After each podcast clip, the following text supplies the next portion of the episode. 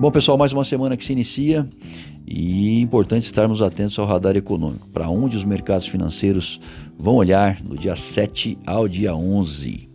Vamos começar a semana sabedores aí da balança comercial em maio na China, seguido das encomendas à indústria na Alemanha no mês de abril e a confiança dos investidores na economia em junho na zona do euro.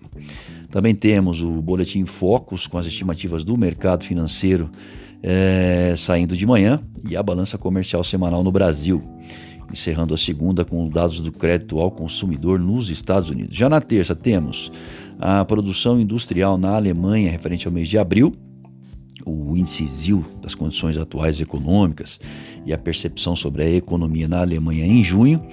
E um dado importante aí, o PIB do primeiro trimestre na zona do euro. Aqui no Brasil, nós temos a primeira prévia do IPCS de junho e o IGPDI de maio, seguido das vendas no varejo em abril. Ah, nos Estados Unidos saem a balança comercial em abril e as ofertas de emprego, relatório JOLTS também referente ao mês de abril, encerrando a terça-feira aí à noite com dados da inflação ao consumidor e ao produtor na China em maio. Já na quarta, ah, balança comercial de abril na Alemanha, a inflação em São Paulo, a primeira prévia de junho, estamos falando aí do IPC-FIP, como também a primeira prévia é, do IPC para as capitais, o IPCS para as capitais em junho. Importante aí a inflação oficial brasileira, o IPCA de maio, que sai na quarta-feira, e também a produção industrial regional em abril. Isso vai ser seguido dos estoques no atacado em abril, vai ser divulgado pelo Departamento do Comércio americano e vamos ter aí na quarta-feira também leilão americano da Note de 10 anos. Encerrando aí a quarta com um fluxo cambial semanal por aqui. Já na quinta-feira é dia da primeira prévia do IGPM de junho por aqui. E importante aí, que, dado que vai sair, nós estamos falando da taxa de juros é, na zona do euro. Banco Central Europeu decidindo sobre juros aí na próxima quinta-feira. Vamos saber aí às 8h45 da manhã que vai seguir aí também uma coletiva da Christine Lagarde às 9h30. Todos os mercados atentos a isso. É, também temos na quinta-feira a inflação ao consumidor nos Estados Unidos, referente ao mês de maio, e pedidos iniciais aí de seguro-desemprego por lá.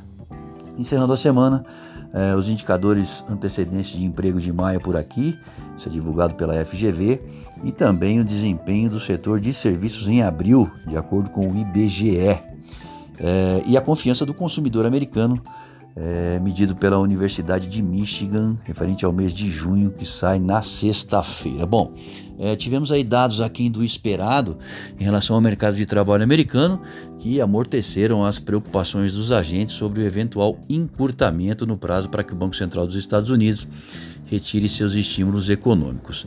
A mudança de rota ainda deve demorar um pouco até que seja iniciada. Vamos ver então quais serão as projeções econômicas atualizadas para o PIB, inflação e desemprego, que serão divulgadas junto da decisão de política monetária do Federal Reserve no próximo dia 16. Por aqui, a melhora na situação fiscal e crescimento do PIB, perspectiva de aumento no juro e progresso em relação às reformas elevam o otimismo e o apetite pelo risco, atraindo o ingresso dos estrangeiros, além de estar em, em movimento uma redução das posições compradas aquelas que apostam contra o real com uma expectativa de alta para o dólar, visto que ao ter a moeda estrangeira em caixa, seria possível lucrar com a alta das cotações. Não à toa, temos visto o patamar de R$ reais se aproximar. Agora, é aguardar por uma agenda interessante que trará a decisão de juro por parte do Banco Central Europeu, inflação nos Estados Unidos, China e Brasil como destaques principais, além do PIB no primeiro trimestre na zona do euro. Ótima semana a todos e bons negócios.